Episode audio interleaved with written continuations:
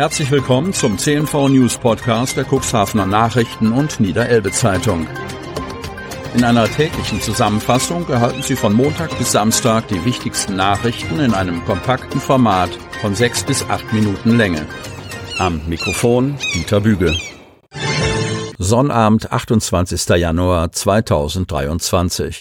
80-Jährige schlägt Räuber in die Flucht. Cuxhaven. Ein falscher Paketbote versuchte am Donnerstag eine Seniorin auszurauben. Laut der Polizei Cuxhaven kam es gegen 15.40 Uhr im Eduard-Carstens-Weg in Cuxhaven-Groden zu dem versuchten Raub. Der bislang unbekannte Täter gab sich als Paketbote aus und versuchte Geld von einer 80-jährigen Anwohnerin zu erlangen. Die Seniorin konnte zur Straße laufen und rief im Anschluss um Hilfe. Der unbekannte Täter flüchtete daraufhin zu Fuß vom Tatort, so die Pressestelle der Polizei.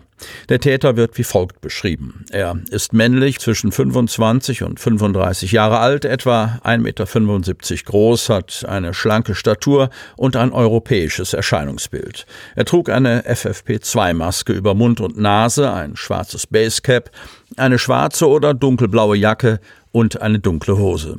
Der flüchtige Täter spricht akzentfreies Deutsch. Zeugen werden gebeten, sich bei der Polizei Cuxhaven zu melden.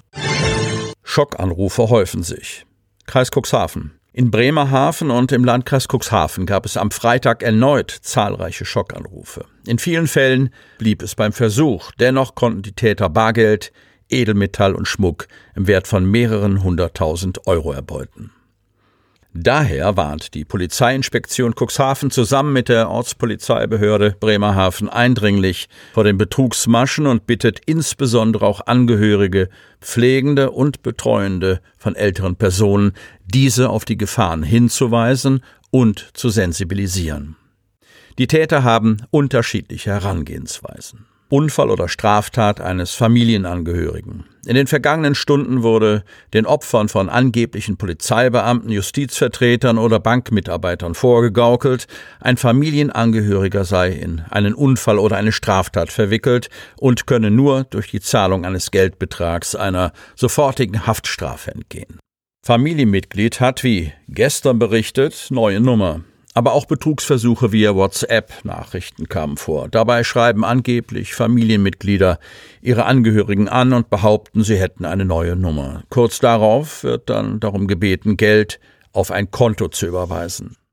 Warnung vor Einbrüchen. Es melden sich angebliche Polizeibeamte, die den Angerufenen erzählen, es gebe Hinweise auf geplante Einbrüche in der Gegend. Zum Schutz vor Diebstahl der Vermögenswerte können diese der Polizei übergeben werden.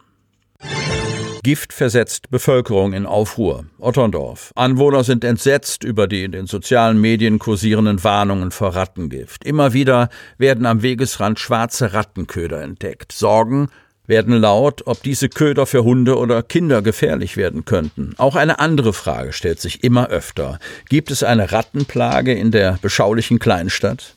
Immer mehr Fotos von den schwarzen Giftboxen tauchen im Netz auf. Am Süder- und Norderwall, am Amtsgericht sowie im Ferienhausgebiet wurden die Köder bereits von aufmerksamen Spaziergängern entdeckt. Wie ernst das Rattengift wirklich ist, wer für die Auslegung der Köder verantwortlich ist oder ob eine Gefahr für Kinder und Tiere besteht, fragen sich viele Eltern und Haustierbesitzer. Das Ordnungsamt Otterndorf ordnet die Sorgen der Bürger zu den Rattenködern ein. Die Köder werden in unserem Auftrag von einer externen Schädlingsbekämpfungsfirma ausgelegt. Das ist eine reine Vorsorgemaßnahme. Seit zwei Wochen etwa liegen die Köder nun aus, immer dort, wo zuvor Rattensichtungen gemeldet wurden. Aber eine Gefahr sollten sie eigentlich nicht darstellen, da die Giftköder nicht frei zugänglich und außerdem befestigt sein sollten. Die auf die Köder aufgedruckte Warnung Achtung Rattenköder, Kinder und Haustiere fernhalten, weist auf die Vergiftungsgefahr hin, vor der sich Haustierbesitzer fürchten. In den sozialen Medien wird deswegen heiß diskutiert. Wie gefährlich sind die Köder, die eigentlich Ratten bekämpfen sollen, für Hunde, Katzen oder Enten? Die Cuxhavener Tierärztin Dr. Michaela Peters gibt eine Einschätzung ab. Die Öffnungen sind so konzipiert, dass Kleintiere wie Igel und Enten nicht daran kommen sollten. Die Tierärztin erklärt die Wirkung.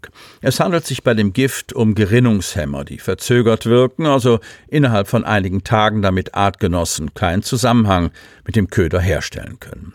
Laut Schädlingsbekämpfer Stefan Loske sollen Ratten so keine Köderscheu entwickeln. Das Gift führe zur Hemmung der Blutgerinnung, was nichts anderes bedeute, als dass das vergiftete Tier innerlich verblutet. Doch auch wenn die Boxen selbst keine Gefahr für andere Tiere darstellen, könne das Fressen eines vergifteten Nagetiers unter Umständen bedrohlich für Katzen, Hunde oder auch Eulen sein, betont Tierärztin Peters. Zwar sei die Gefahr für andere Tiere aufgrund der niedrigen Dosierung geringer, dennoch bestehe Handlungsbedarf, wenn das Haustier ein kontaminiertes Tier gefressen hat oder Symptome wie Nasenbluten, blutige Ausscheidungen oder Apathie sichtbar werden. Das Tier sollte dann umgehend einem Tierarzt vorgestellt werden, warnt Peters. Stefan Loske von der Schädlingsbekämpfungsfirma Heinsohn, die vom Ordnungsamt Otterndorf beauftragt wurde, wird die Lage entschärfen. Seiner Expertise nach bestehe kein Grund zur Sorge. Dadurch, dass es sich nicht um Streuköder, sondern um geprüfte und fixierte Boxen mit einer sehr geringen Dosierung handelt, besteht keine Gefahr für Kinder oder Tiere. Wir kontrollieren die Gebiete regelmäßig und sammeln die Kadaver der Ratten ein. Loske betont, dass von einer Plage nicht gesprochen werden könne. Die Ratten suchen im Winter nach Futter, weil die Felder im Herbst abgemäht wurden und kommen dann natürlich in besiedelte Gebiete. Um das zu vermeiden, stellen wir Boxen dort auf, wo Ratten gesichtet wurden.